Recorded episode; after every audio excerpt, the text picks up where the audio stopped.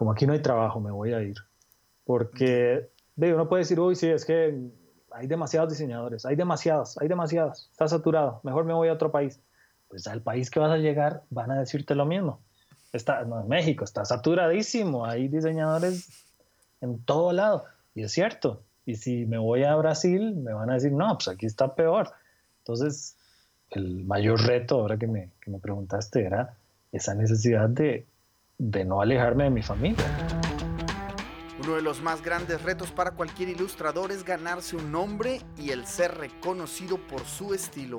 Nuestro invitado el día de hoy lo logró a base de practicar y siempre buscando la mejora continua. Él es Monfa Cabrera, un ilustrador costarricense quien tomó el reto de trascender en México y que hoy en día lo está logrando. Sus ilustraciones lo han llevado a diversas partes del mundo y en este episodio Monfa nos platica su historia. Mi nombre es Aldo Tobías y esto es Mucho Hábitat.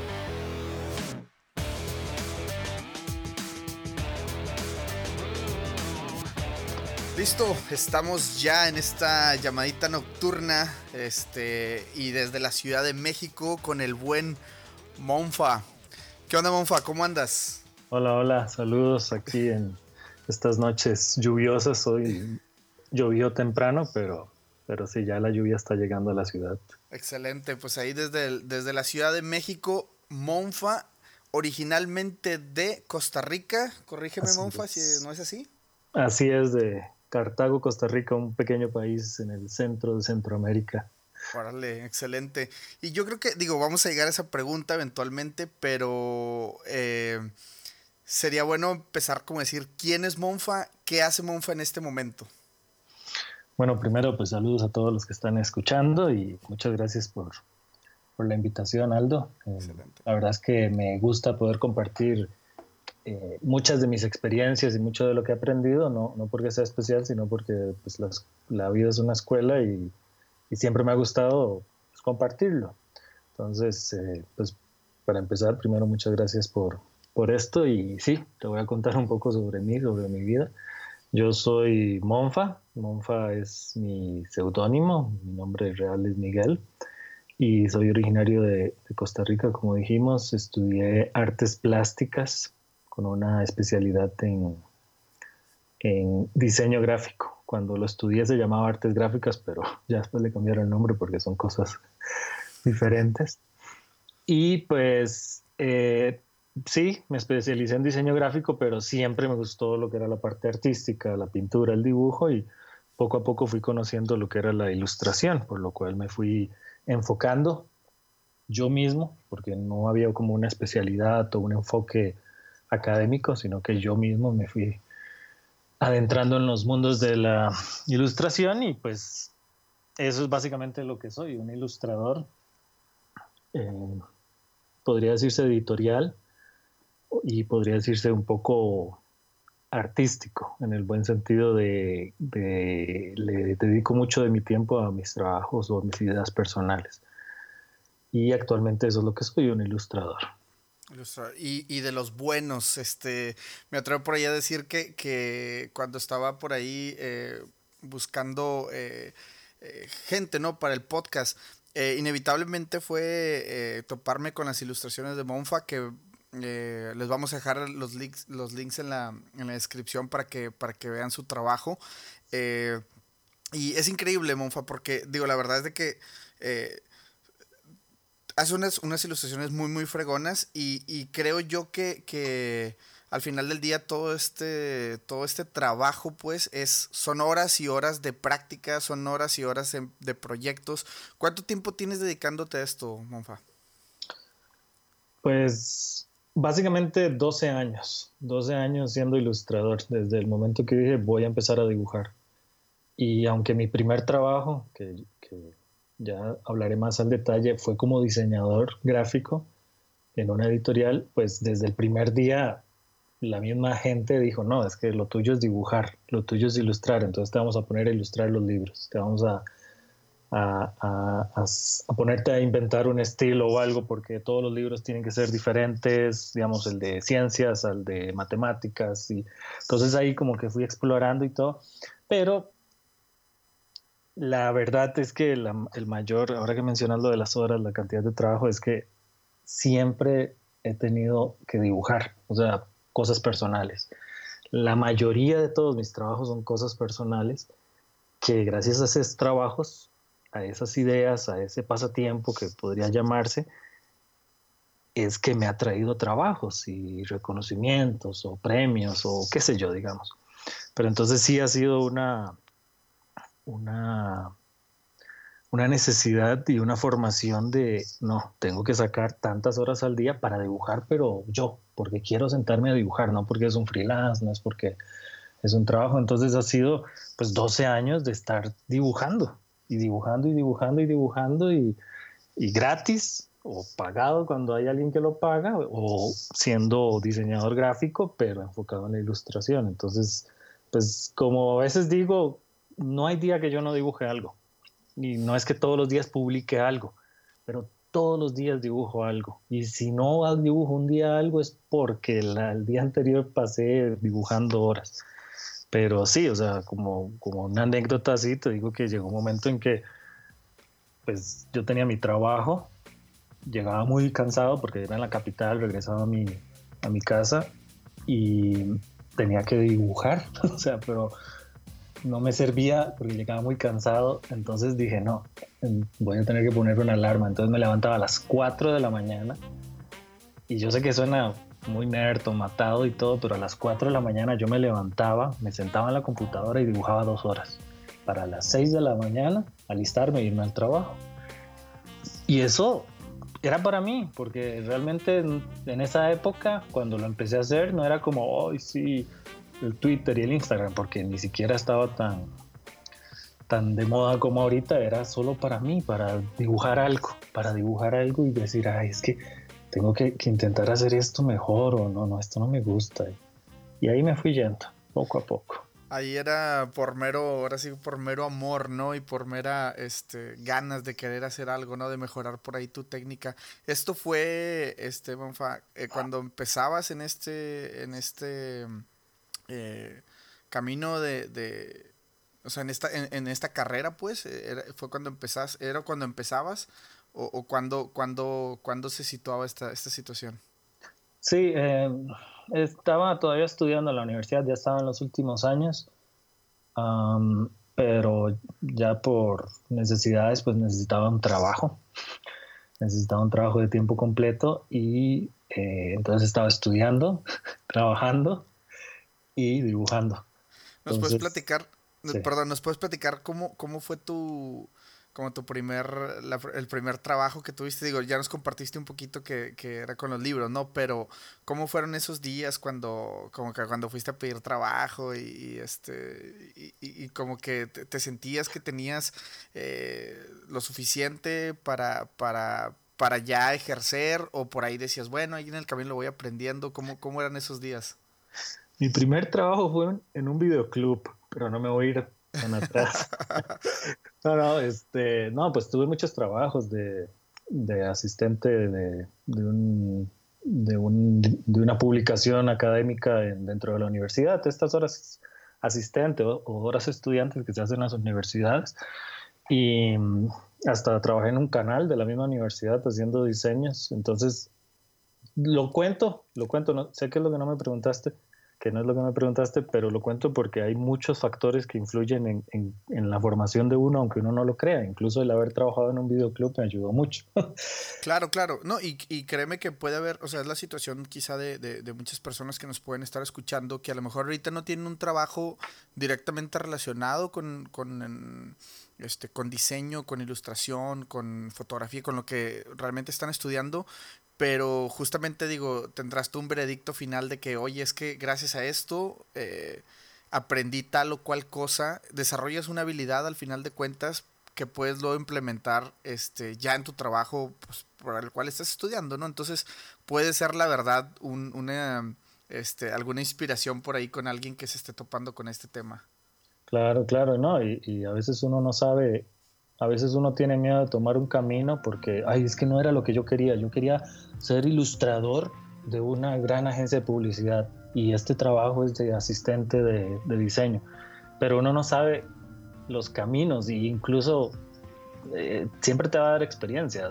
Te lo cuento de esta manera. El primer trabajo que yo tuve salió una vacante que decía se necesita un asistente editorial con conocimientos en diseño gráfico. Y yo, no, pues eso es lo que necesito. Entonces fui a la entrevista, llevé mi portafolio y mi portafolio era pues puras ilustraciones.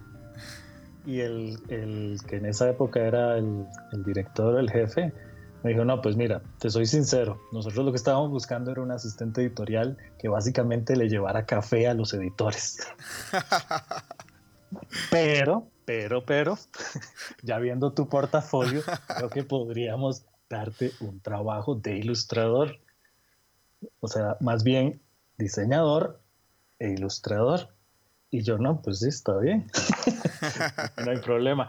Como anécdota, te cuento que ese día llovió como nunca el día de la entrevista, como nunca llovió y tuve que caminar, no sé, dos kilómetros, algo, porque las calles estaban cerradas allá en Costa Rica.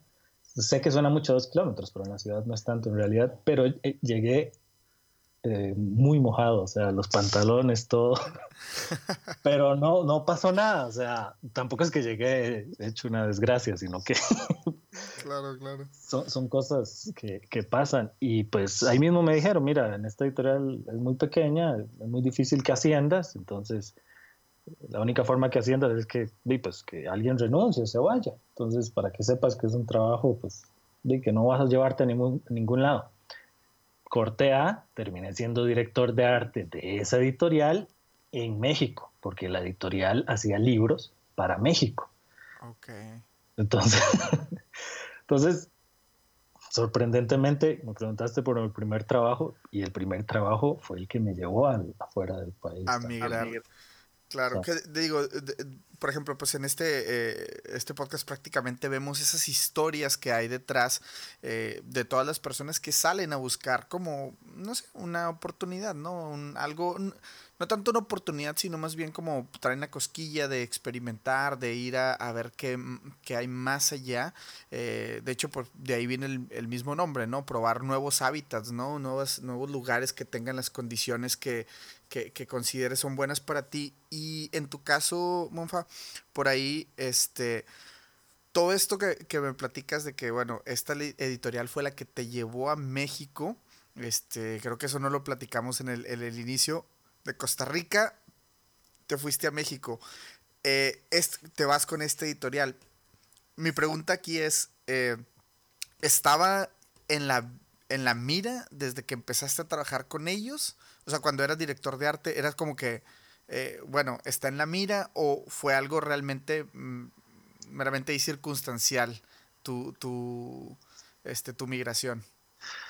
Pues la verdad fue algo eh, inesperado en el buen y en el mal sentido, porque la editorial era una editorial de Costa Rica, de costarricenses, pero que gracias a un movimiento eh, inteligente lograron meterse en el mercado editorial de México, es un país pues, no sé cuántas veces más grande que Costa Rica, y y entonces tenía un grupo, unas, los libros se hacían en Costa Rica, pero se vendían en México. Pero poco a poco la fuerza de trabajo se fue, eh, eh, bueno, o sea, se fue quedando en, en, México y lo que estaba en Costa Rica se iba cerrando. Entonces llegó al punto que muy tristemente a todos los de Costa Rica los despidieron. O sea, dijeron, ahora solo vamos a trabajar con personas de México pero me dijeron que por confianza y por experiencia y por todo, pues sí les gustaría que me fuera a México con ellos, con todo un nuevo equipo de trabajo, con nuevas personas, a pues, a pues a eso, a trabajar como director de arte. O sea, yo ya había sido nombrado director de arte en Costa Rica, pero qué sé yo, solo duré como un año, digamos. Al año cerraron todo en Costa Rica y dijeron vámonos a México. Y pues fue sorprendente, o sea, en un año pasó de, bueno, soy director de arte en Costa Rica, ya es el, el mayor logro que como diseñador gráfico que puedo alcanzar y nos despidieron, pero me contrataron en México, digamos. ¿Y recuerdas cómo fue el día que, te dieron esa, como, esa noticia? Eh, por ahí, ¿qué, qué, elementos había considerar en tu entorno en aquella ocasión? Eh, te dicen, Monfa, bueno, no Monfa, Miguel, o, o, ya eras Monfa desde aquel tiempo? Yo Monfa soy desde la primera ilustración que hice, que recuerdo que fue un dibujo de Batman hace 12 años. hice un dibujo de Batman que por ahí anda en las redes en internet en el desaparecido, en el desaparecido Flickr, que era el que más usaba. bueno, no, no está desaparecido, todavía existe, solo que no, no, lo usan. Sí. Eh, y desde entonces, es que yo, antes de continuar con lo de México, o sea, desde el inicio como que yo ya iba planeando ciertas cosas, entonces dije, ok, voy a estudiar diseño gráfico. Siguiente paso, voy a ser ilustrador. Siguiente paso, voy a hacerme un seudónimo y darme a conocer de esa manera. ¿Cómo lo logro? Dibujando todos los días. ¿Cómo logro darme a conocer? Publicando. Eh, aunque me critiquen, aunque... Porque así es como se inicia. O sea, hay que lanzarse al agua y que te critiquen. No, eso está muy mal hecho. bueno, lo hago mejor para la siguiente. Pues desde entonces siempre fui Monfa. Este, como un seudónimo que, que necesitaba como... No sé, no era como por, por ser pretencioso o algo, simplemente necesitaba como un nombre para firmar los cuadros y dije, necesito que un, un nombre atractivo, interesante y ese es el que usé. Entonces, desde que me contrataron en la editorial ya era Monfa, digamos. Ya, entonces desde, ahí te conocían como Monfa, entonces ya. Sí, sí, sí. Entonces, pues volviendo a la pregunta, el, el jefe que ya estaba en México regresó, me invitó a un café porque en esa época ya ni teníamos lugar de trabajo cada uno trabajaba desde su casa, yo trabajaba desde mi casa, entonces pues yo estaba muy cómodo en un departamento en la capital, siendo director de arte, trabajando desde mi casa, pero siempre con esa inseguridad, pues ya despidieron a todos, no falta nada para que me despidan a mí, cosa que no pasó evidentemente, y más bien me citaron a tomarnos un café y me dijeron, así está la situación, queremos que te vayas para allá. Mm, no podemos ofrecerte mucho. Mucho se refería a no te vamos a dar una casa, no te vamos a... Hay empresas que hacen eso, o sea, te, llevo, te llevo a, mi país y te doy casa, te pago pasajes, te, incluso te doy un coche. No, esta editorial era, te pago el primer pasaje de avión, cuando estés allá, por ahí tengo un teléfono que me sobra, te ayudo a buscar dónde quedarte, pero nada más. Claro.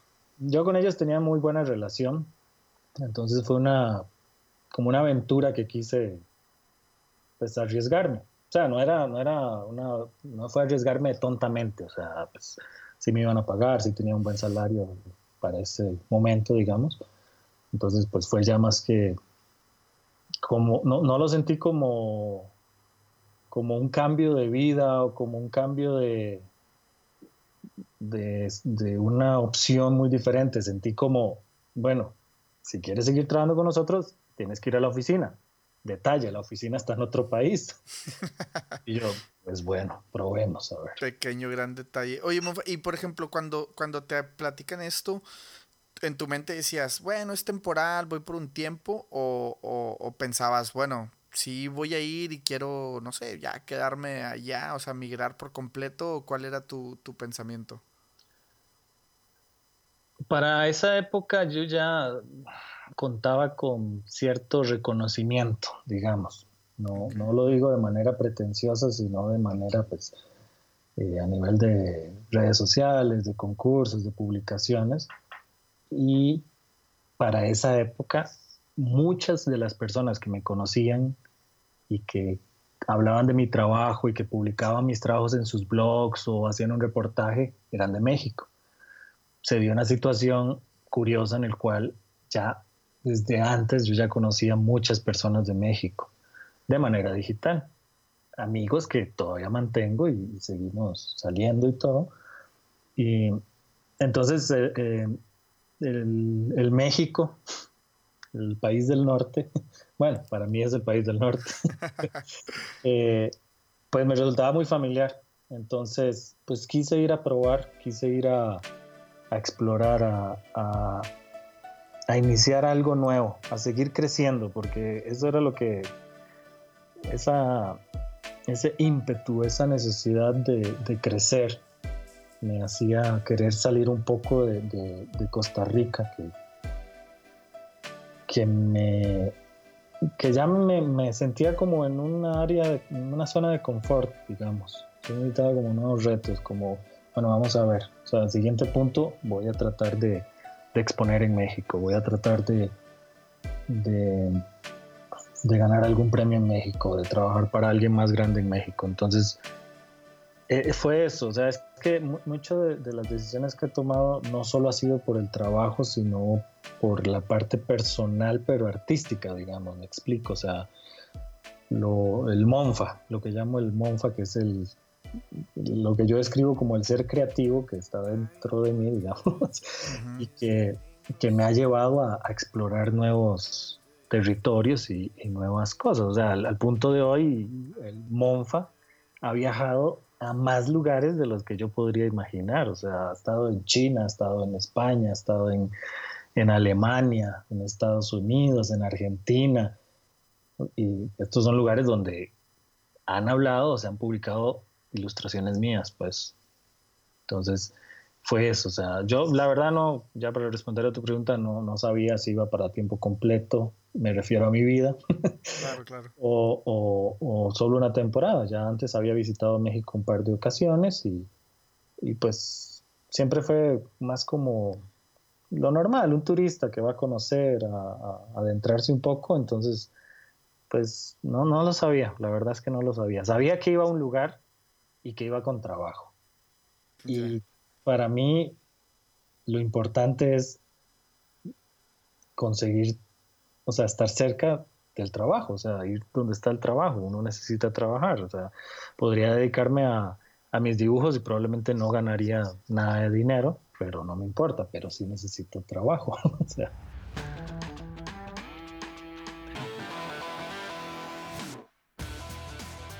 Monfa nos platica sus primeros días en México.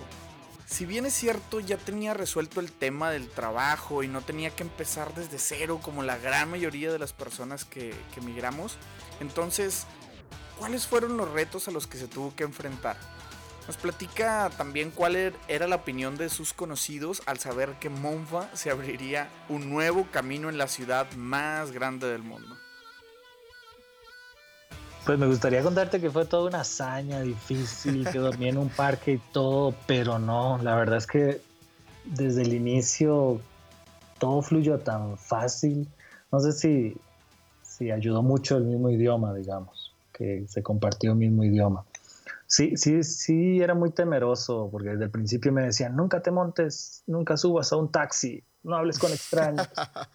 y me pintaban en México, y lo soy sincero, lo pintaban como como una cosa, un monstruo que al que había que tenerle miedo a la Ciudad de México.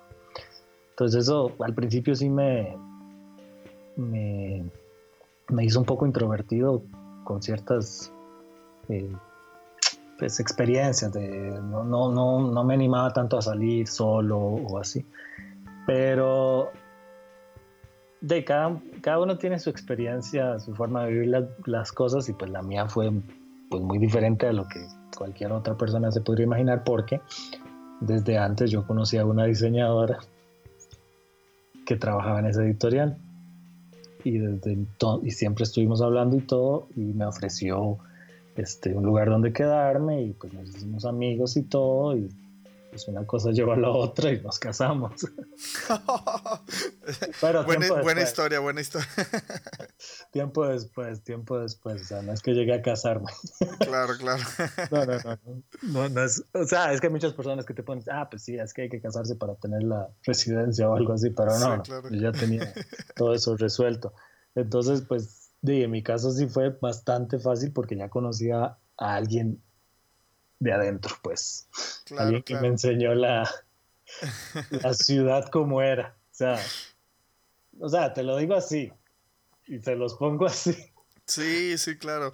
Sí, digo, porque al, final del día, digo, los que hemos migrado y hemos llegado a una ciudad donde no conoces a nadie, y como dices tú, bueno, eh, a lo mejor se habla otro idioma, tienen otras costumbres, eh, la comida es diferente, no encuentras eh, tus productos, digo, eh, quizás es el shock completamente, pero digo, en este caso como lo platicabas, ¿no? Desde el idioma que ya, o sea, obviamente pues era el mismo, este, el, el, conocer a una persona, digo, el, el conocer a una persona y luego aparte ya venir con trabajo, por así decirlo, digamos como resolvía muchas de las ahora sí como de las incógnitas que, mucha gente no tiene al principio, ¿no?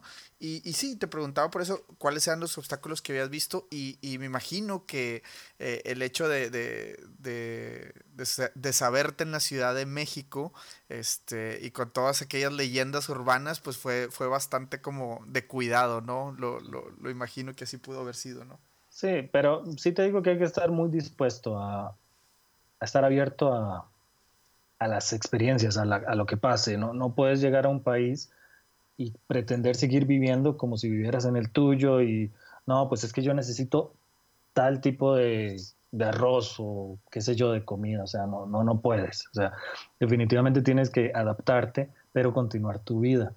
Entonces, buscar la manera de, de sacarle provecho a, a, esa experiencia. O sea, yo al principio, porque algunos amigos o, conocidos también de, Costa Rica llegaban a México y, salían a comer conmigo o con amigos y algunos decían, no, es que hay que, pídelo sin picante, pide la comida sin picante, que es típico de, de México, obviamente, pero llega un punto en que alguien te dice, ¿cómo vas a vivir en México sin comer picante? O sea, mejor, mejor entonces come McDonald's o, comida chatarra que no, de, otro lado.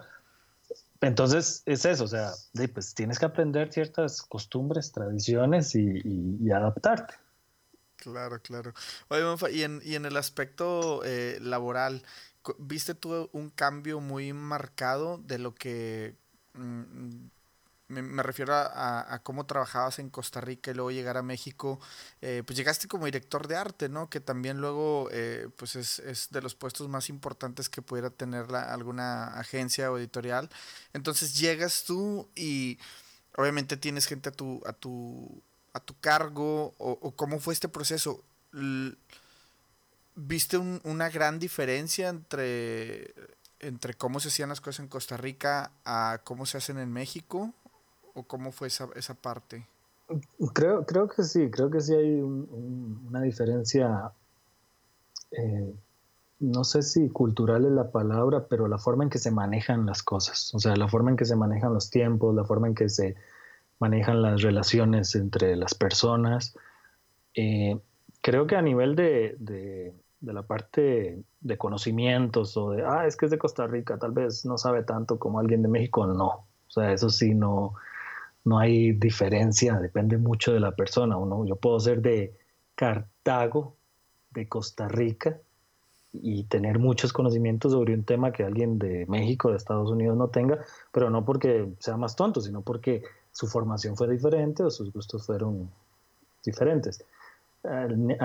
sobre manejar las personas y tener a cargo personas, pues sí vi un gran reto, sí había una mayor cantidad de trabajo, era de, era como una metáfora, llegar a una ciudad tan grande, con tantas personas, con tanta diversidad de, todo, cultural y todo, a, lo, a eso a lo macro, a lo micro en el trabajo, es igual, hay una gran cantidad de aspectos, de, de, conocer la cultura. Yo era una editorial de libros de texto de bachillerato, entonces habían libros de historia, de historia de México, historia de Universal, o, pero para ser más específico, o sea, había que ponerse los zapatos de, un mexicano, o sea, entender el, reto que es para un extranjero hacer libros para mexicanos. Entonces, cuando ya llegué aquí, pues sí, sí vi una gran cantidad de información que tuve que absorber, de entender, de,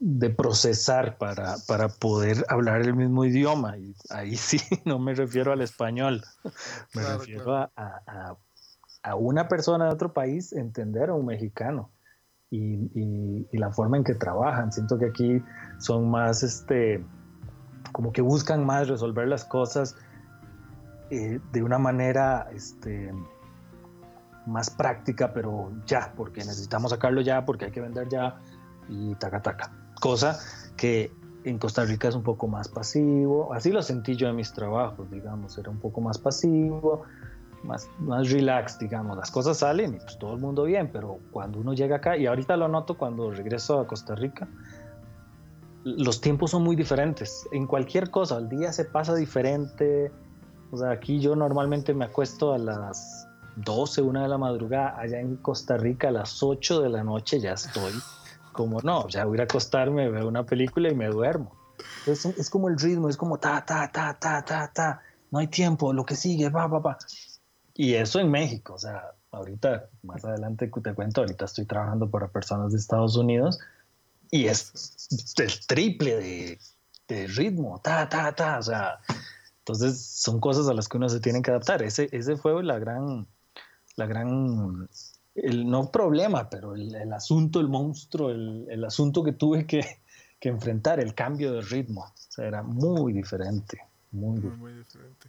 Sí, me imagino, digo, me, ha pasado incluso, eh, tuve por ahí la oportunidad de conocer Nueva York hace algunos años y es increíble porque yo estaba de vacaciones, pero yo sentía un rush que tenía que moverme, que tenía que estar yendo de un lado a otro rápido, toda, como tú no tienes nada que hacer, no tienes una hora a la cual tienes que llegar a tal o cual lugar, eh, pero se siente esa vibra que tienes que moverte rápido, que tienes que pedir rápido en, el restaurante a donde vas. Eh, no, lo sé, es algo, es algo muy del ambiente y pues como lo, bien lo platicas, ¿no? En, el tema laboral, pues yo creo que se vive de la misma, de la misma manera.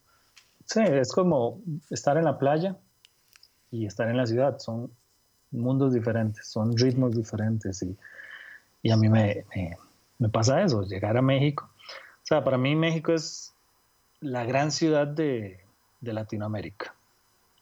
Y, como tal, tiene su ritmo y tiene su vida nocturna en el sentido no de fiesta, sino de no se duerme. O sea, puedes seguir trabajando, puedes seguir creando cosas, puedes... Y hay un acceso a, a, la cultura, a los museos, a la música, a la información y todo que además ayuda a esto de estar siempre en movimiento, de estar haciendo algo, aprendiendo, visitando, conociendo.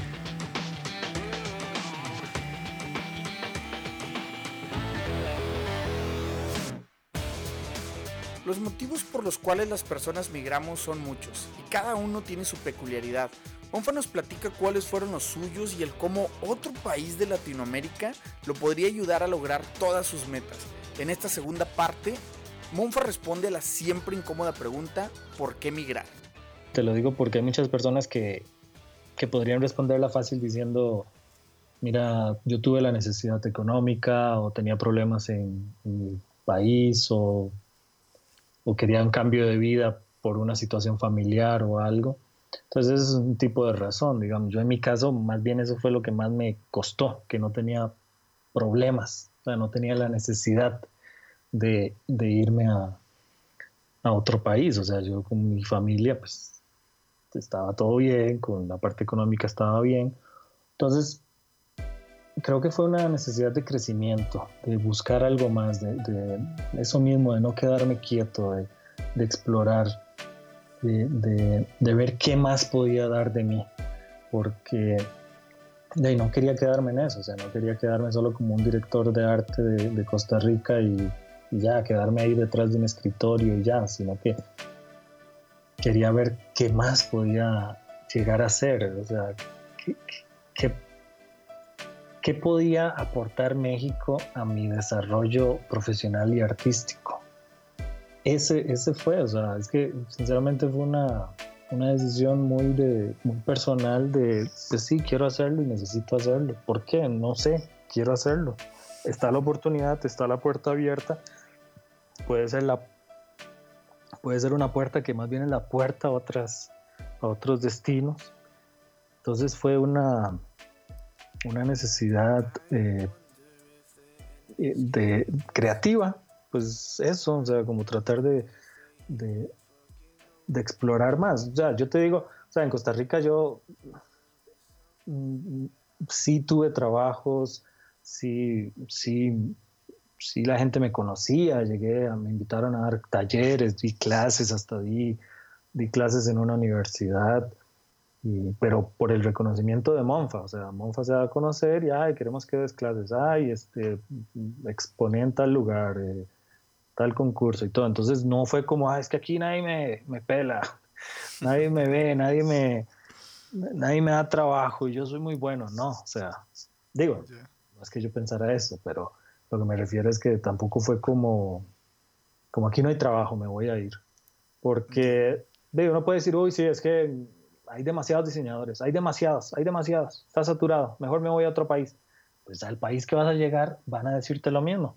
Está, no, en México está saturadísimo, hay diseñadores en todo lado. Y es cierto. Y si me voy a Brasil, me van a decir, no, pues aquí está peor. Entonces, eso, o sea, yo creo que fue una, una necesidad. Y sí te cuento que fue fuerte porque pues yo tengo mi familia, entonces uno, el mayor reto ahora que me, que me preguntaste era esa necesidad de, de, no alejarme de mi familia. Entonces yo me puse como meta, yo voy a estar en México mientras pueda estar viajando a Costa Rica cada tres meses de visita. Y estar, y visitar, y estar presente y todo. Entonces, tal vez suene extraño, pero sinceramente yo tampoco siento como que me alejé, sino que simplemente pues me conseguí un, lugar donde vivir que, queda un poco lejos. O sea, es que ni siquiera lo veo como otros países, o sea, es como todo un mismo país. y las, me fui a la ciudad, o sea, entonces esa es la, ya hablando muy profundamente lo que pienso. Excelente. Oye, este Monfa, y platícanos ya, por ejemplo, eh, llegas a esta, esta eh, lo, del, lo del editorial y luego ya, por ejemplo, ¿qué otros trabajos has tenido eh, después? Digo, tratando como de, de, de, atar los cabos hasta, hasta el día de hoy. ¿Qué, ¿Qué, pasó por ahí en medio? Pues cuando, cuando llegué a México sí me concentré mucho en, en como te digo, porque necesitaba mucha, mucha cabeza para entender todo el, el movimiento de diseño y editorial en México. Y sí me, me, mantuve muy, muy, muy metido en esta parte. ¿A qué me refiero? A que en esa época no conseguí tantos freelancers. Es muy normal para un diseñador tener pues varios freelance, varios trabajillos ahí extra, pero en esa época pues no tanto. Eh, sí, seguí dibujando, como te conté que empecé a hacer hace 12 años, cosas mías, fines de semana o en las noches, en lugar de sentarme a ver una película me ponía a dibujar o, a, hacer garabatos o algo. Entonces siempre me mantuve y, y, esa época fue más como de publicaciones, o sea, de que la gente escribía en blogs y entonces me hacía entrevistas. Por, por, lo mismo, como por compartir la experiencia, no porque uno sea famoso ni nada, sino porque la gente quiere conocer un poco la experiencia de los diseñadores y cómo esto puede ayudar a, a otros, pues. Entonces, poco a poco, pues sí, me fui dando a conocer en México y en otros países, ya, ya personas de afuera, de Alemania o de España, de Estados Unidos, de Argentina. Sí, pues ya llevaba, qué sé yo, 10 años, no, unos 8 años, entonces ya tenía cierta presencia, digamos. Entonces sí me, me mantuve como en eso.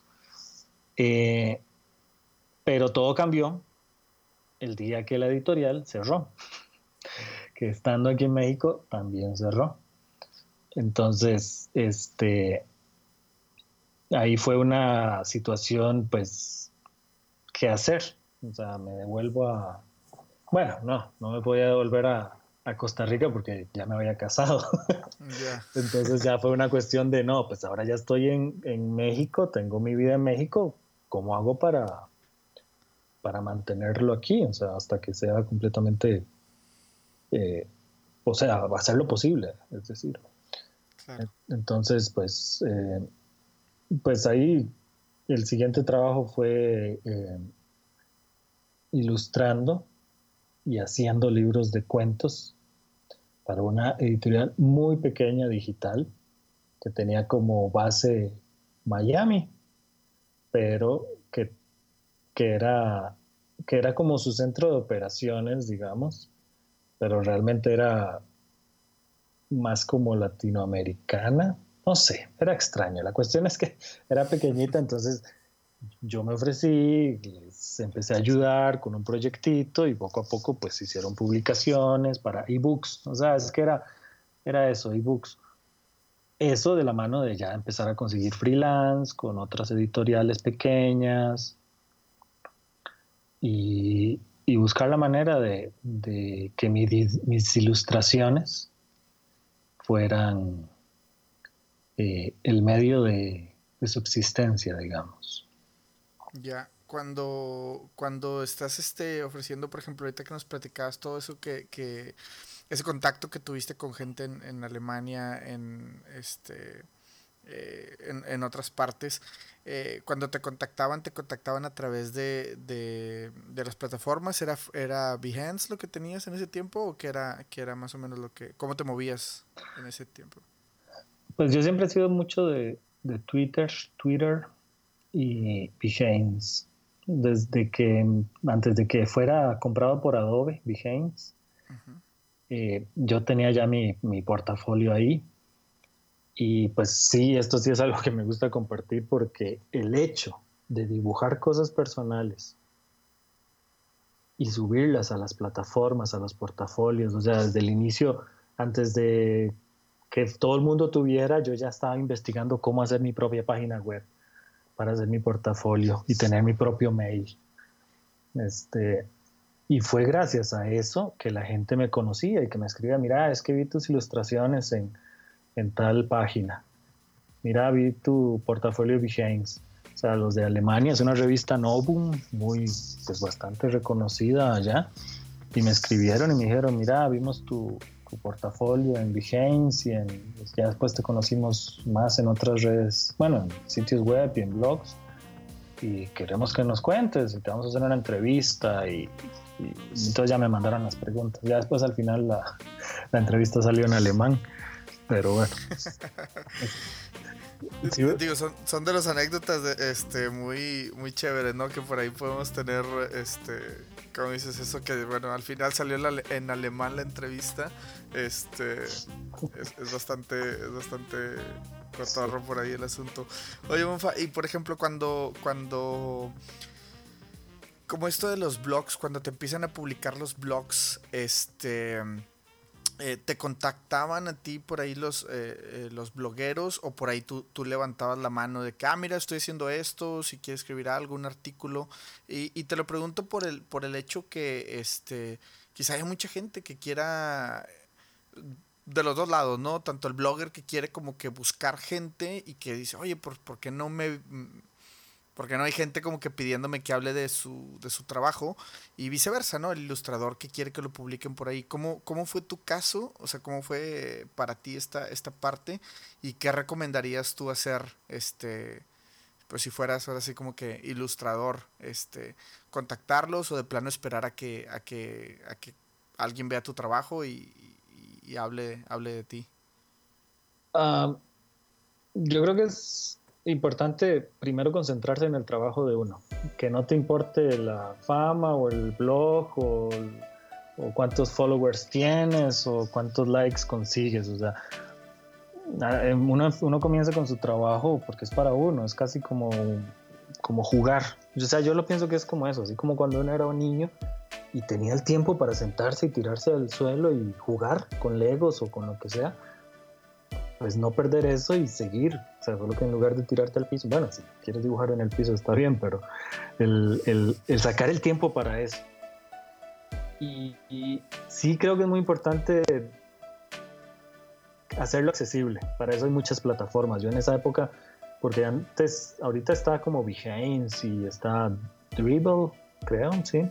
Sí. Y bueno, ahora hay Instagram y todos estos. Pero en mis tiempos habían 30 más. Y suena raro, pero sí, habían 30 más, porque era mucha gente como, ah, voy a hacer un, sitio web donde los ilustradores suban sus trabajos. Y pues uno lo hacía, o sea, así como antes, como, como ahora la gente, pues hasta en Facebook puede tener su página, antes había muchas opciones. Como todo, como todo monopolio, se van cerrando las cosas pequeñas y van creciendo las grandes, pues. Claro, claro. El caso es que otra cosa que me ayudó mucho fue participar en concursos, este, en certámenes y no ganar ninguno. Eso me ayudó mucho porque siempre me hizo esa necesidad de, de, ¿por qué no gano? ¿Por qué no gano? ¿Qué estaría haciendo mal? No, pues entonces tengo que mejorar esto, tengo que, ver qué hago, ver. Y, y, eso, o sea, y no tanto buscar tendencias o moda. O sea, voy a, ahorita voy a dibujar a Stranger Things o voy a, a dibujar cosas de Star Wars. O sea, uno puede hacerlo perfectamente y es una forma de hacerlo, pero también hay una, una cosa de, hay 280 mil personas que van a dibujar lo mismo, el mismo tema. Entonces, ¿qué puedes hacer diferente? Es muy probable que tu sinceridad de dibujar algo no sea lo que le gusta a la mayoría de la gente, pero va a aportar algo y alguien se va a fijar en eso.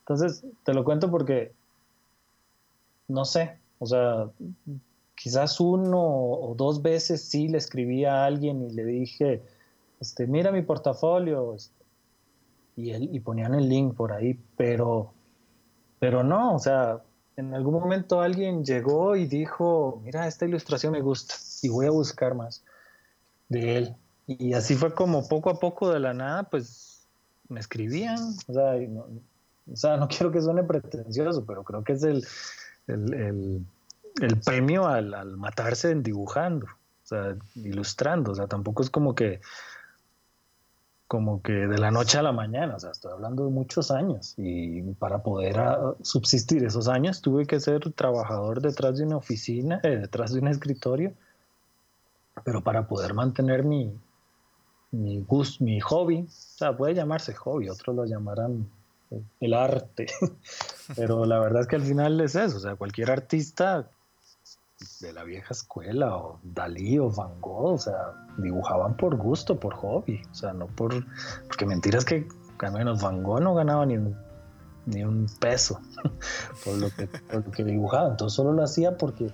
Y es muy bonito, o sea, yo leí muchas historias y todo, o sea, Van Gogh dibujaba solo porque quería dibujar mejor, nada más, pero dibujar mejor que quién, no, no, no, dibujar mejor, nada más, es lo que quiero. Entonces, eso, o sea, entonces, o sea, el día de hoy, 2018, todavía me siguen llegando hasta propuestas de trabajo y invitaciones a, una entrevista o algo, gracias a, por ejemplo, Behance. ¿Por qué? Porque dibujo cosas mías y voy mejorando, digamos. Entonces, o sea, yo creo que como un consejo, que si la pregunta es, ¿cómo salir en blogs y cómo ser famoso?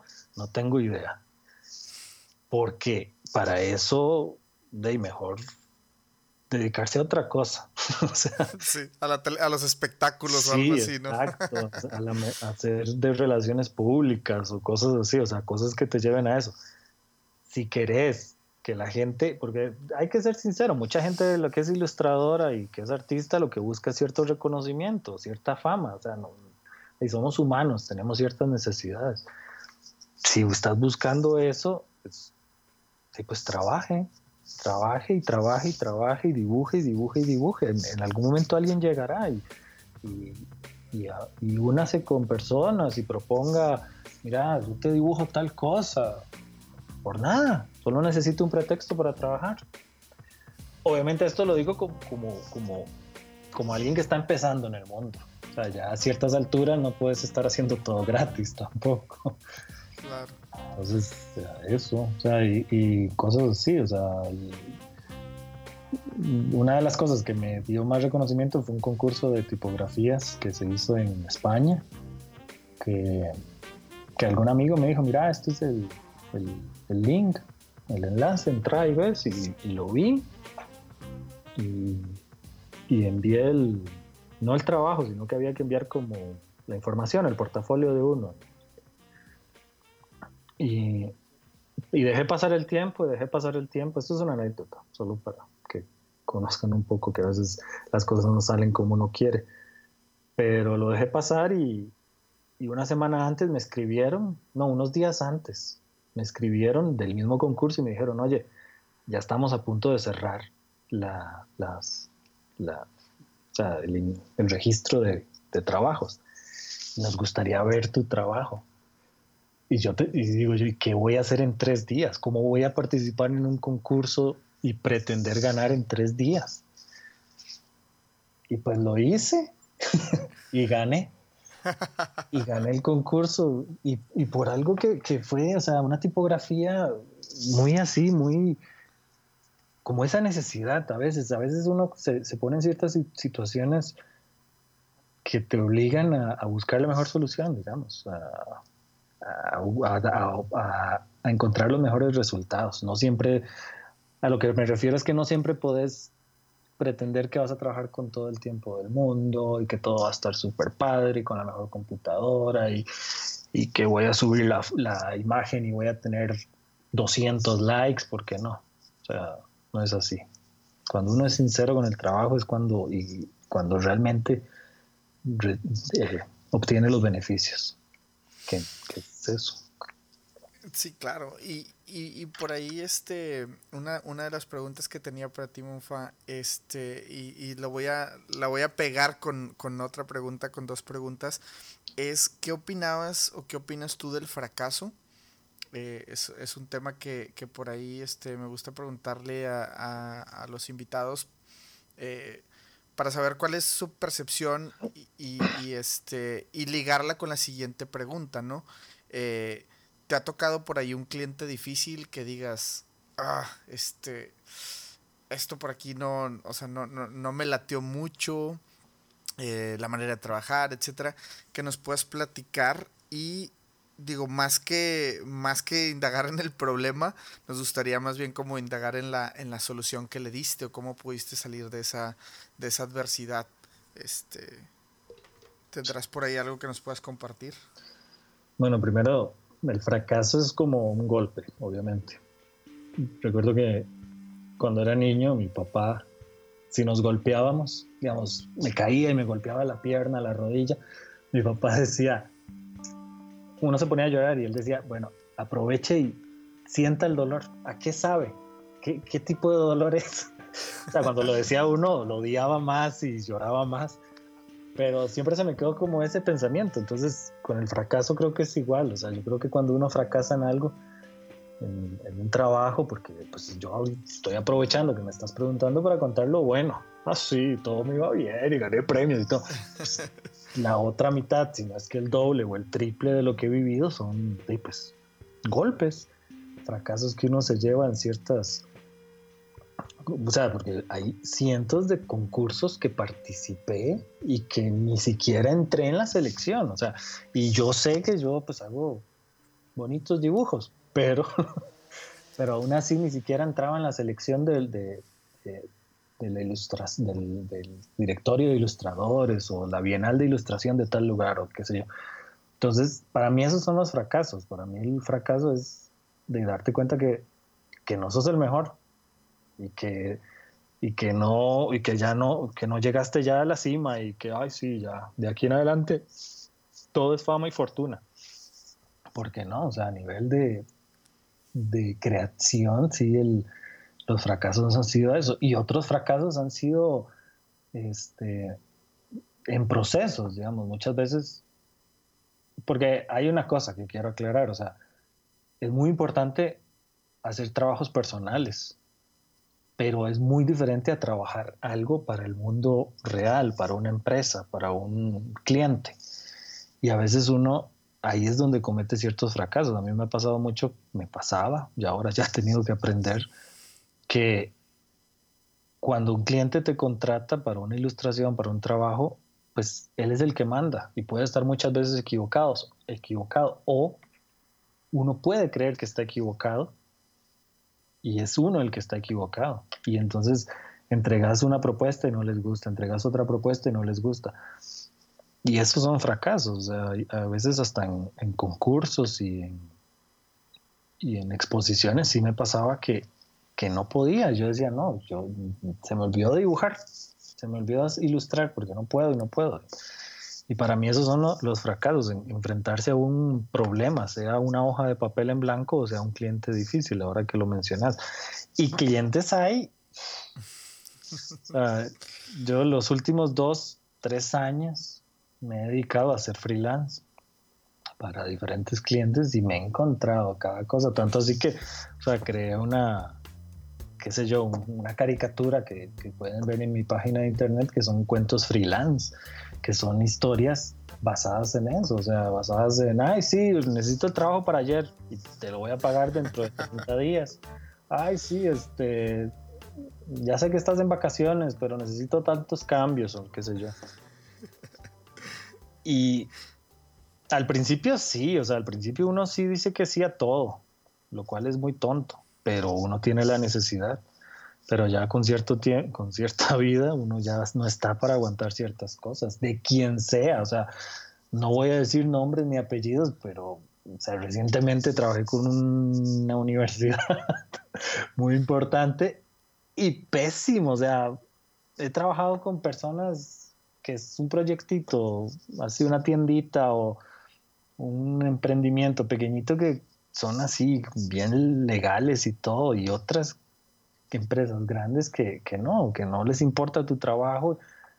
O sea, les importa que les hagas el trabajo, pero no les importa quién está haciendo el trabajo. Entonces, sí, hay muchas, hay muchas anécdotas de, de clientes y el diseñador gráfico yo creo que es, le va feo, la verdad.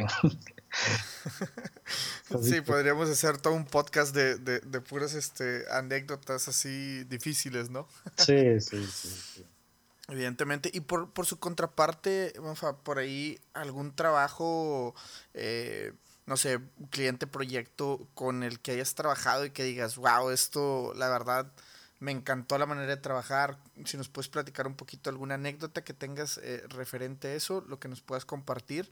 Este, o por ahí, digo, algo nomás que te haya gustado mucho trabajar o que crees tú que sea como lo ideal para, eh, para, que así sería como tu cliente ideal o, no sé, algo que, algo que por ahí tengas este, eh, con buena vibra. Pues yo no sé si, será, si será porque es lo que estoy haciendo actualmente, pero el trabajo que tengo actualmente es para mí el sueño de cualquier ilustrador es dibujar, ilustrar y solo ilustrar. Y solo dedicarte a ilustrar desde la comodidad de tu casa. o sea, para mí en, ese sentido es lo más cómodo. Y que te paguen, no, no, no que te paguen un montón o, o hoy sí, es que ya gano miles de dólares, sino que te paguen. Ese es el, el sueño realmente, el que te paguen y que no haya problemas, o sea, que sepas qué es eso. Para mí el, el, sueño siempre fue ser freelance, o sea, nunca quise ser eh, de oficina, pero me di cuenta que es muy difícil, o sea, es muy difícil conseguir buenos clientes y buenos trabajos. Entonces, o sea, sí, sí, sí he tenido mis buenas experiencias, o sea, yo la verdad te puedo contar lo malo, pero de, de todos los trabajos que he tenido, lo que recuerdo siempre es lo bueno, que es el trabajo que me ponían a hacer, o sea, por eso es que uno lo elige, o sea, uno elige dónde está trabajando, a veces hay necesidades, pero tampoco te obliga, nunca uno está obligado a estar en un mismo trabajo, o sea, si no te gusta trabajar para esto, pues consigue otro trabajo. Entonces, ahorita experiencias bonitas, pues el, todo el, trabajo de, de, ilustración que estoy haciendo actualmente con una empresa que, pues que no, eh, a lo que voy es que en algún momento fui director de arte y las responsabilidades son muy grandes y llega el punto en que uno ya, ah, sí, es director de arte, ¿y qué programa usas? Pues el mail, el Excel, el Word, eso es un director de arte ahorita. Ah, bueno, el PDF para ver las cosas, pero, pero no, o sea, yo hice un paso atrás y tal vez suena raro y todo, pero yo di un paso atrás a algo más tranquilo. Ay, no, yo quiero ser ilustrador. Sí, pero es que ya con tu experiencia podrías ser director creativo. No, no quiero eso. O sea, no, no quiero estar en reuniones, no quiero estar llevando proyectos en, en tablas con calendarios, no, lo que quiero es ser ilustrador y dedicarme a hacer dibujos nada más. Si consigo un trabajo que me paguen bien, pues genial, si no, pues voy a hacer eso y buscar otros freelance, pero que sea ilustrar. Eso es para mí un buen proyecto, digamos. Excelente. No, pues gracias por ahí, eh, por compartir ahí esta, esta parte. Y pasando, Monfa, al, a la última parte ya de, de, este episodio, este, me gustaría platicar rápido un poquito acerca del futuro que viene para Monfa, qué, qué, qué plan por ahí, este, eh, tienes, no sé, eh, proyectos o algo en los que estés colaborando, digo, que nos puedas compartir. Entiendo que muchas de las cosas no, no, no son totalmente eh, compartibles, pues, pero eh, digo, algo que nos puedes decir que viene para, para Monfa en este mediano plazo. ¿Qué viene para mí? Pues muchas cosas. Siempre estoy tratando de, de crear algo nuevo. O sea, siempre tengo ideas. Con, siempre me levanto con una idea. Oh, quiero hacer esto Ahorita lo que más tengo en mente es quiero eh, compartir mucho de lo que sé, pero más a nivel de, consejos o, trucos o tips de ilustración y diseño. Entonces estoy buscando esto pues a mediano plazo, espero. No sé si se convertirá en algo a largo plazo, pero sí estoy buscando la forma de, de compartirlo a través de pequeños videos, cápsulas. No, no, no, no es que quiera hacerme un youtuber, pero si quiero buscar la forma de crear como un, espacio para dar clases, pero a nivel personal, o sea, no es como que, ah, sí, voy a cobrar por dar clases, porque no, o sea, para eso hay muchos lugares y lugares con personas que, que son mejores que yo, pero me refiero a, eso es algo que quiero hacer, quiero compartir y dar tips y dar consejos, y porque todos los días aprendo algo nuevo, todos los días descubro una manera de, de hacer mejores las cosas, y hay muchas cosas que, que uno sabe y que podrían ayudar a otras personas. Y no es, alguien diría, uy, no, pero es que ¿para qué vas a ayudar a la competencia? Te van a quitar el trabajo, pero no, o sea, hay, hay mercado y hay, hay trabajo para todos. Eso es algo que quiero hacer. Excelente. Digo, este, para se me venía a la mente un, un, dicho muy mexicano, ¿no? Que dice, para todos sale el sol. Entonces, este, siempre va a haber ahí este para todos. Excelente. Y este, Monfa, nada más, algo que nos pueda recomendar. Eh, bueno, ah, te voy a dividir la pregunta en dos. Primero, ¿alguna recomendación que hagas para administrar mejor tu tiempo como ilustrador? Digo, ahorita nos platicabas que estabas desde la comodidad de tu casa y todo, pero creo que puede ser por ahí un arma de dos filos, ¿no? El tener tanta como libertad, por así decirlo, eh, eh, algo que nos puedas tú como compartir de cámara, yo siempre hago esto, funciona muy bien, o, de plano algo que te haya tocado intentar hacer y que no, pues dices, no, no se pudo. Eh, básicamente, eh, la idea es como eficientar este, nuestro tiempo por ahí, nuestro, nuestro, nuestro método de trabajo. ¿Tienes algo que nos puedas compartir? sí, yo creo que es muy importante marcarse horarios cuesta mucho, o sea, es muy difícil, pero y respetarlos, o sea, porque sí, trabajar en la casa es un arma doble filo, pero yo creo que es incluso más difícil trabajar en la casa que trabajar en una oficina, porque en una oficina uno a las, qué sé yo, 5 o 6 ya sale. En la, en la casa puedes seguir y seguir y seguir y hay que saber hacer espacio para otras cosas más bien. A, mí, pues, pues como te digo, lo, lo, que me ha servido es hacerme un horario. O sea, he probado muchas cosas. Hace poco estuve probando una aplicación gratis que busqué, que era para contar el tiempo. Entonces, voy a dedicarle dos horas a esto, voy a dedicarle tres horas a esto y voy a dedicarle otras dos horas a, a otro proyecto. Y, y, de ahí sacar tiempo. O sea, voy a dedicarle dos horas a un proyecto personal. O sea, por ejemplo, yo llevo años pero años tratando de, escribir como relatos ilustrados, tal vez como novelas gráficas, con muchas historias que tengo y es algo súper difícil para mí sacar el tiempo para eso y todos los días ah, tengo que hacerlo, tengo que hacerlo.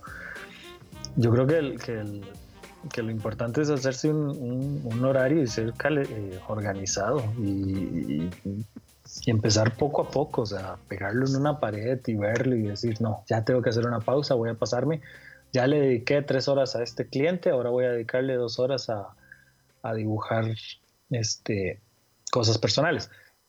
En mi, en mi primer trabajo hubo un tiempo en que yo hablé con los jefes y les dije, necesito un día a la semana que no me paguen para quedarme en la casa dibujando y pintar y cosas.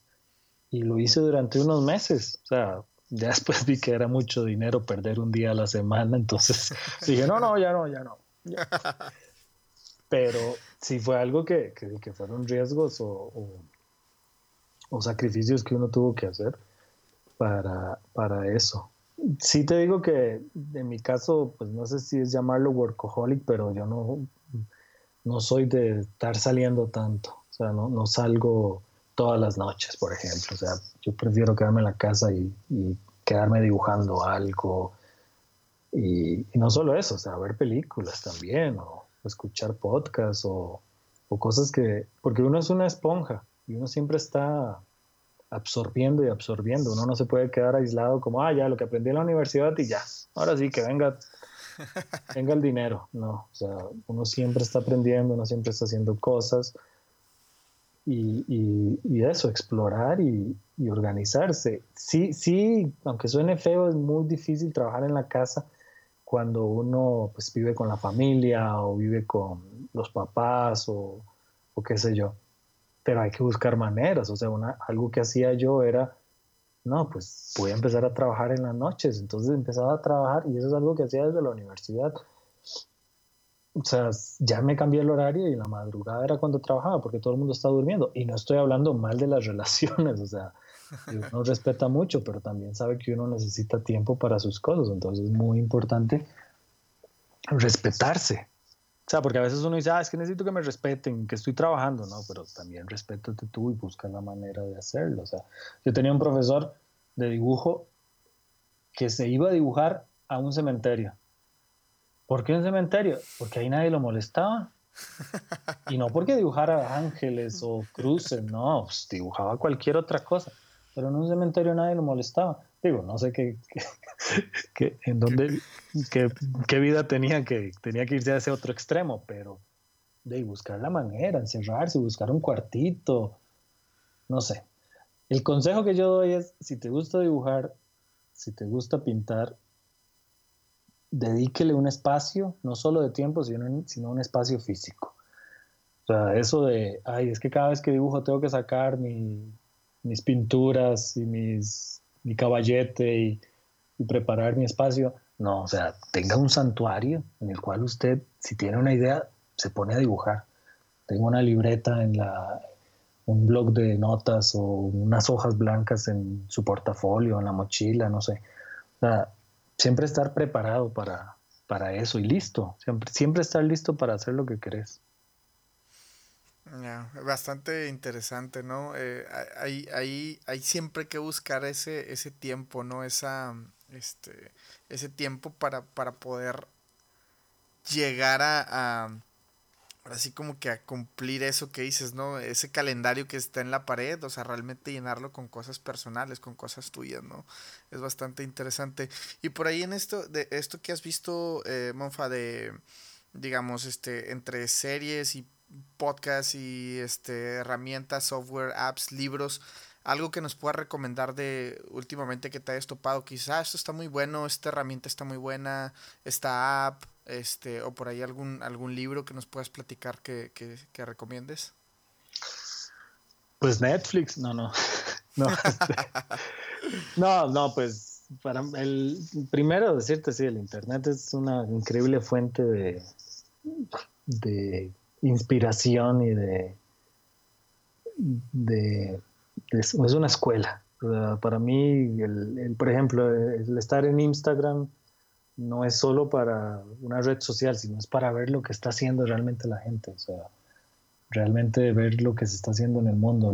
yo a veces entro al portafolio de Behance para ver otros portafolios y no es para robarse ideas, o sea, es para, para ver el nivel que están las personas, o sea, a veces uno es ciego y, espero no estarme alejando de, tu pregunta, pero a veces uno es ciego y se obsesiona con que el dibujo que hago está bien hecho, pero si realmente uno lo compara con un dibujo de otro portafolio, ¿qué le hace falta? O sea, ese tipo de, cosas. Yo, yo la verdad, pues soy de ver películas viejas, o sea, a mí siempre me ha gustado mucho el cine y la fotografía, entonces trato de, de, absorber todas esas, esas enseñanzas que ya otras personas se tuvieron que haber, este, son problemas a los cuales las personas se han enfrentado. Y me refiero a problemas cómo solucionar, hacer un tipo de iluminación, cómo hacer un vestuario, cómo hacer un personaje, esos son problemas, a eso es a lo que me refiero problemas, y, hacerlo. La, las páginas, tengo muchas páginas, pero a veces no me importa tanto la fuente, sino lo que dicen. Entonces, eh, tengo mi, mi, mi que es así que uno va agregando eh, páginas de internet y ya ni, ni, veo de qué página es, pero veo las noticias. Yo creo que respondiendo a tu pregunta es explorar técnicas, cosas, fotografía, páginas de fotografía que, que, están, cómo están tomando fotos en Alemania o en Rusia, o sea, ese tipo de cosas que permiten hacernos crecer la mente, porque a veces uno, pues sí, se va del país y, conoce ese mundo gigantesco, pero no es ni, ni, la milésima parte de lo que realmente es el, el, mundo. Hay muchas cosas que se están haciendo en otros países y todo que es muy, muy importante. Y respondiendo lo de software, pues probar. O sea, no, no te voy a recomendar una marca ni nada porque no, no lo veo importante eso. O sea, yo en uno de mis trabajos que tuve en la universidad tuve un profesor, eh, un jefe que decía, no voy a usar, ni nadie de mis empleados va a usar programas piratas ni programas que haya que pagar un montón de dinero, así que vamos a trabajar con puro open source. Y entonces empezar a aprender a usar el, el, el GIMP, que es como el Photoshop gratis, o el Inkscape, que es de que es la versión de vectores como Adobe, como Illustrator. Entonces, o sea, pues probar, conocer, o sea, yo creo que, que no hay pretexto. Y la verdad es que no, no, no soy así como, mira, te recomiendo tal libro y tal cosa, porque pues, por recomendarte un libro te puedo recomendar Cartas a Teo, que es de Vincent Van Gogh. Por ejemplo, ese es un libro que son cartas que Van Gogh le escribía al hermano donde le contaba todo y le contaba todo de, ya estoy tratando de dibujar, pero no me queda tan bien, estoy mejorando. Y, uno ve esa escuela, o sea, realmente ese, esa forma de crecimiento de, pintores, o sea, pues sí, ahora uno puede ver a, a, grandes ilustradores y todo, pero también hay parte de la historia de, de grandes pintores. Tal vez es por mi formación, que fue más como de artes, artes plásticas, pero creo que, que es importante eso, conocer la historia del, arte, ver libros de historia del arte, conocer qué se está haciendo, qué se hacía antes, qué se hace ahora y qué se hace en otras partes del mundo. No, no sabría responderte si, estoy respondiendo bien, pero... No, no, excelente, excelente. Pues digo, gracias ahí por, por, eh, por, las eh, recomendaciones, ¿no? Por último, Monfa, eh, y ya un poquito ya despidiendo este, este programa, este episodio, este, me gustaría que nos compartieras por ahí cómo te puede buscar eh, la gente en redes sociales o directamente tu portafolio. Eh, vamos a dejar todos los links en la descripción, sin embargo, creo que sería bueno que lo pudieras platicar por ahí si, si, este, si, nos, si nos dices dónde, dónde es mejor encontrarte. Pues ahorita el, lo que tengo más activo es el, bueno, en todas las redes sociales, si uno pone, si uno escribe Monfa, pues en su momento sí me emocioné y abrí una cuenta en todo, hasta en Hi-Fi. Pero el de Behance sí, sí les recomiendo, si quieren conocer un poco de lo que hago, que entren al Behance, busquen Monfa y ahí se van a encontrar trabajos. Es el que la página, o sea, si tengo mi sitio web que es monfalicia.com slash monfa, donde tengo mi portafolio y muchos trabajos y animaciones. Pero el Behance es como el que tengo como más ordenadito y, y más presentable. También tengo mi cuenta de Instagram que es este Monfa Cabrera. Esta la abrí hace poco, así que no hay tantas cosas, pero sí está bonito. Y el, la cuenta, la red social que más uso es el Twitter, que es también Monfa, slash Monfa. Bueno, arroba Monfa sería más bien.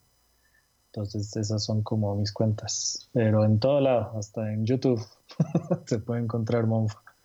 Excelente, pues por ahí este, ya saben dónde ir a buscar el trabajo de Monfa, vayan, echen un ojo, la verdad, este, digo, aquí tienes un fan desde Canadá, muy, muy fregón tu trabajo, Monfa, este, y pues pasa, digo, espero que, que, que, mucha gente vaya y te siga y por ahí este, siga por ahí los consejos y esta plática, ¿no? Que al final de cuentas la hacemos con ese fin, ¿no? Para que encuentren la inspiración, que tomen todo aquello que les sirva en la historia de, pues, de una, de una persona que, que ha hecho cosas importantes y que al final del día sigue aprendiendo, ¿no? Como nos dices, una, soy una esponja, quiero seguir aprendiendo más cosas, entonces pues aquí quedó la plática con el buen Monfa.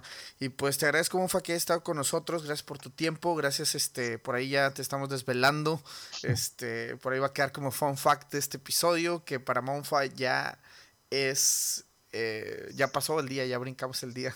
Sí, este, pues muchas gracias, Monfa. Este, ¿algo más que por ahí se nos esté escapando que, quieres agregar?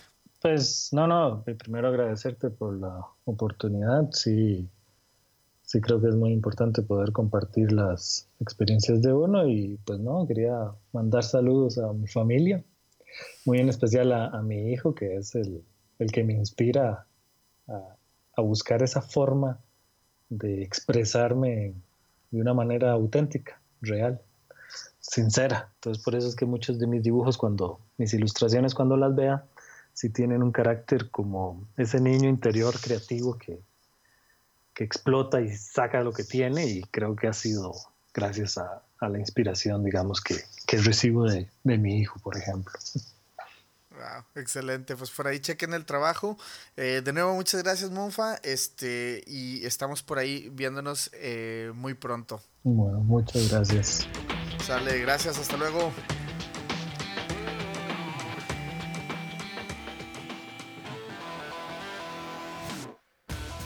Qué divertido es hacer mucho hábitat. Quiero darle las gracias a todas las personas que me han ayudado a compartir este podcast en, estas, en estos primeros episodios. La verdad estamos en la etapa más difícil que es el despegue y su apoyo vale muchísimo, muchísimo, muchísimo. En verdad, gracias. Eh, estamos de este lado preparando episodios muy fregones con gente talentosísima que estoy seguro que les van a encantar. Quiero agradecer bastante a la banda de Reddit que gracias a un post del buen Luis Treviño se dejaron ir a nuestra página muchohabitat.com y escucharon el podcast, la verdad lo escucharon en todo México y la verdad está muy muy fregón y en otras partes también. Gracias en verdad banda, qué comunidad tan fregona y pues les pido su apoyo para seguir creciendo. Señores, mi nombre es Aldo Tobías y esto fue Mucho Hábitat. El fun fact de este episodio es que Mo estuvo conmigo aquí todo el tiempo mientras grababa y el güey no tiró un solo ladrido. Bien ahí, viejo, bien ahí.